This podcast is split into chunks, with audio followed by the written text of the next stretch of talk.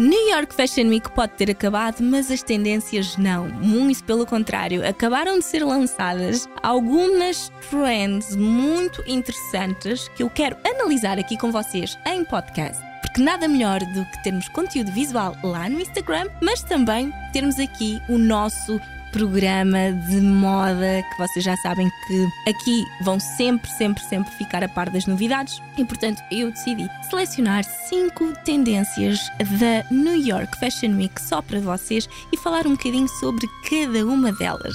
Mais uma vez, o meu nome é Maite, Karen Ramos Furtado Cardon, mas Maite Furtado para os íntimos. Vou deixar aqui, portanto, o link do meu Instagram, jornalista de moda e influencer, e estou aqui realmente para vos dar todas as novidades do mundo fashion, principalmente em relação a este setembro que vai ser tão preenchido a nível de calendário de moda. Agora, sem mais demoras, a primeira tendência que eu quero falar sobre as transparências. As transparências, aquela lingeriezinha à mostra e de que forma é que nós podemos utilizá-la sem perder, eh, portanto, a sofisticação. Lingerie é uma das peças íntimas mais versáteis, porque nós podemos combinar com diversas outras se tivermos equilíbrio e se tivermos sentido de sofisticação e conseguirmos utilizá-las a nosso favor. Quando nós falamos de transparências, não estamos a falar de exageros. É óbvio que não vamos usar um vestido totalmente transparente em que vamos deixar as nossas partes íntimas à mostra, por exemplo, porque isso ficaria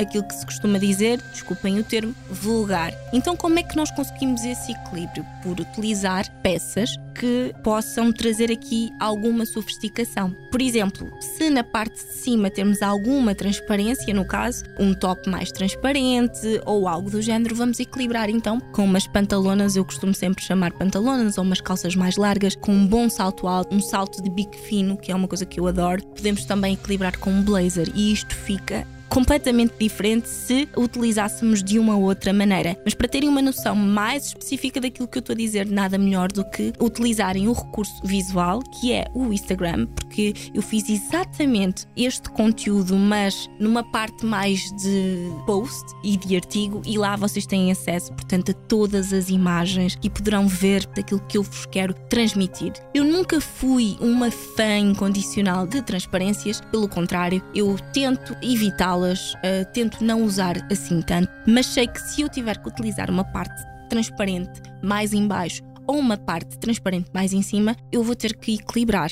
Eu não vou utilizar a peça de baixo ou a peça de cima, ambas com transparências. Uma delas vai ter que cobrir e uma delas vai ter que, obviamente, trazer aqui o elemento de sofisticação. Eu costumo sempre dizer que blazers são uma aposta ganha. Porquê? Porque os blazers são aquela peça, ou neste caso é aquele tipo de peça que eu aconselho sempre a ter no armário. Uma vez perguntaram-me, Maite, qual é a peça indispensável para ti? Eu disse logo, blazer não só pela questão dos fatos, que eu adoro fatos, gosto muito de vestir fatos, mas também pela versatilidade de podê-los utilizar no dia a dia e de desconstruir visuais.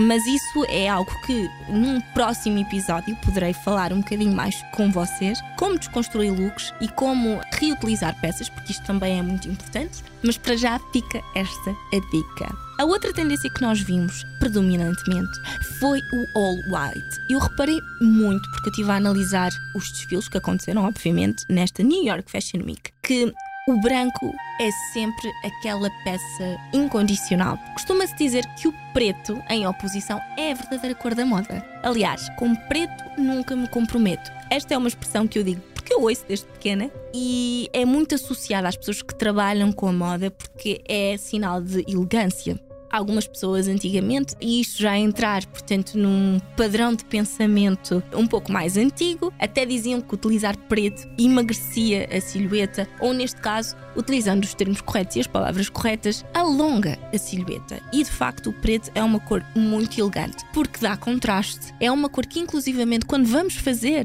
mudanças de visual, isto aqui já é mais para as meninas da coloração pessoal, mas eu sei que quando vamos fazer determinadas mudanças de visual, principalmente no cabelo, é aconselhável a pessoa vestir preto, porque assim o próprio hairstylist consegue ter uma noção mais específica, não só da paleta de cores da coloração pessoal da pessoa em si, como também, principalmente para quem tem cabelos claros, o preto faz um contraste muito bonito. Para cabelos escuros também, mas eu ainda assim acho que cabelo escuro fica muito bem com brancos. E voltando aos brancos, esta vai ser uma grande tendência. Agora, retornando aqui aos nossos looks, porque é disso que eu sou especialista, o branco vai ser uma das maiores tendências para a próxima primavera-verão 2024. Nada de novo na noite, como se costuma dizer, porque são cores universais e os neutros, tanto os brancos como os pretos, nunca vão sair de moda. No entanto, este All White traz aqui um toque muito especial, traz um toque meio anos 2000, Cisco, Dong Song, quando eles estavam todos ali na praia, XPTOs,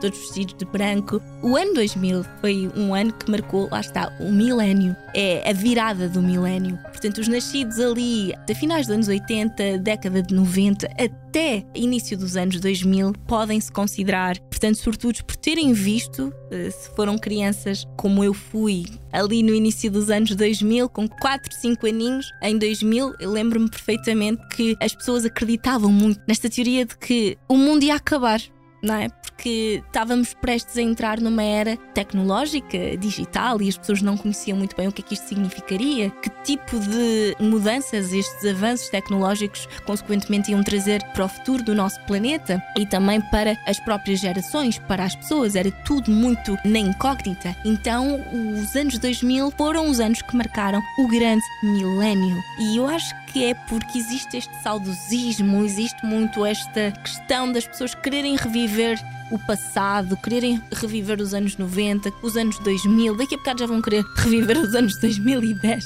O que por um lado é bom, porque traz-nos estas saudades que são muito saudáveis, passando a redundância, mas ao mesmo tempo dá-me a sensação, isto agora é só uma divagação, dá-me a sensação que as pessoas não são plenamente satisfeitas com o hoje. Trazia-se tanto, ganhava-se tanto com aquilo que nós tínhamos antigamente, que eu acho que verdadeiramente era importante termos consciência de que possivelmente fomos a última geração que viveu verdadeiramente o brincar que sabe o que é que é ir para a rua sem qualquer tipo de preocupações ou sem grandes preocupações, porque antigamente não era necessário. E embora tenha crescido na era tecnológica, portanto já faço parte desta nova leva, acho que é fundamental as pessoas entenderem e apreciarem os bons momentos. E acho que este saudosismo dos anos 2000. Não sou adepta de fundamentalismo, mas este saudosismo dos anos 2000 depois reflete-se muito naquilo que é a criação, porque, como vocês sabem, a moda é arte e a moda, sendo a arte, ela está intrinsecamente ligada com outras áreas, quer seja a financeira, a ambiental, a tecnológica e muito, muito importante também ligada à área da arquitetura, do urbanismo, e óbvio que estes criadores sabem disso e têm isso em noção. Portanto, este all white look acaba por ter um sabor muito mais melancólico do que outra coisa. E retornando aquilo que eu estava a falar em relação ao branco, total white look uh, vai ser uma grande tendência e depois temos a camisa branca, que é diferente, ok? Vocês vão perceber que é diferente. Porquê? Porque o total white look exige que o look seja todo branco, dos pés à cabeça. Sapato branco, camisa branca, calça branca, ou saia branca, ou top branco, ou casaco branco, ok? Com a camisa branca como tendência, nós podemos conjugá-la de outras maneiras. Podemos conjugá-la de outras formas. Então, com a camisa branca, podemos usar um jeans, que fica sempre muito elegante, com uns bons acessórios, com um sapato alto, fica top, por exemplo, ou então com umas calças pretas, ou quem sabe, mas para não ser a repetição do total white look, podemos imprimir um toque de cor porque o branco vai bem com tudo. E é muito interessante perceber que as linhas da Carolina Herrera, por exemplo, foram um dos maiores destaques para a reivindicação deste clássico intemporal. Portanto, camisa branca é daquelas coisas que temos que ter sempre no nosso armário. É um verdadeiro must have. Uma dica: camisinha branca com batom vermelho fica muito, muito bem. Portanto, aqui podemos complementar com as cores na maquilhagem. Outra grande tendência vão ser os monocromáticos. O que é que significam monocromáticos? Monocromáticos é diferente de minimalismo. As pessoas confundem muito. Vamos lá ver. O que é um look monocromático? Um look monocromático é um look completo exatamente igual dos pés à cabeça. Ou seja, é um bocadinho semelhante àquilo que eu falei sobre o Total White, tudo branco, calça branca, camisa branca, bota branca, tudo branco. O monocromático é igual, só com outras cores. Eu posso estar toda de cor de laranja, posso ter um casaco cor de laranja mas tudo o resto vai ter que ser a cor de laranja, por exemplo, para ser um monocromático. Claro que podemos fazer aqui um jogo, não sendo tão fundamentalista, podemos fazer aqui uns jogos e trocar alguns elementos dentro daquela cartela de cores. Obviamente, não significa que se eu tiver um vestido todo laranja e umas botas laranja, não posso usar uma mala branca. Por exemplo, até porque eu também não sou de cores garridas. Eu dei-vos um exemplo muito mais loud para vocês perceberem, porque agora não temos aqui a comunicação visual. Mas vocês passarem lá no Instagram, porque o post vai ser exatamente o mesmo que este podcast, vocês vão perceber aquilo que eu quero dizer. E por ironia do destino, eu não tenho lá nada laranja, pelo contrário. Eu tenho azuis, eu tenho cor de rosas, mas pronto, os monocromáticos é isso. É toda a combinação da cor quando utilizamos uma determinada peça. E eu sempre fui muito fã de monocromáticos temáticos. Eu sempre pensei, se eu tenho um vestido vermelho, o sapato vai ser vermelho, por exemplo. Embora estas combinações não sejam algo obrigatório e não seja algo que as pessoas tenham que fazer, mas realmente é uma coisa que eu gosto. Gosto de combinações monocromáticas, gosto de perceber de que forma é que aquilo fica harmonioso, porque no fundo depois fica harmonioso com o visual, mas o monocromático é muito isso e isso vai ser uma grande tendência. Outra coisa para os monocromáticos, aqui uma dica que eu acho que fica elegantérrima, é o utilizar, portanto, casacos compridos. Casaco comprido com uma peça, com um elemento, seja com uma saia, seja com uma calça, seja com um vestido mais curto da mesma cor, fica muito bem e fica um visual extremamente elegante. Aliás, a Hailey Bieber, a esposa do Justin Bieber, ela é bastante conhecida pelo street style. Inclusivamente, ela foi eleita a celebridade mais bem vestida ou a personalidade mais bem vestida de 2022, precisamente porque ela usa muitos monocromáticos e ela é um bom exemplo também a nível de estilo. Outra grande tendência que se viu muito foram os tules. Eu, particularmente, não sou nada fã de tules. Acho que só num caso muito pontual é que eu usaria Tool,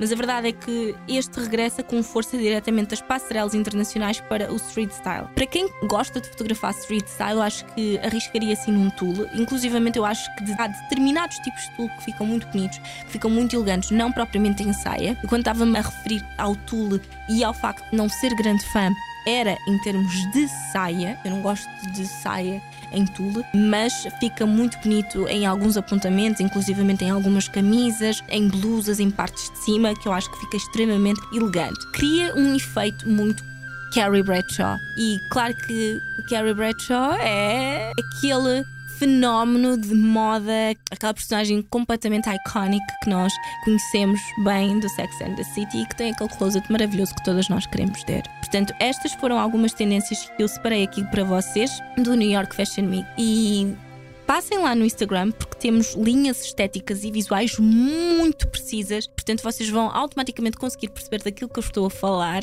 Passem lá, vejam o post, que é uma colaboração aqui também com o podcast, e espero que vocês tenham gostado, portanto, deste episódio, que acabou por ser um bocadinho diferente de tudo aquilo que eu tinha feito. Eu acho que nunca tinha trazido tendências para a Deus em cada uma de nós, mas vou começar a trazê-lo porque este é um espaço em que tudo o que seja relativo ao universo da moda tem acolhimento. E portanto espero que vocês tenham gostado e até ao próximo episódio.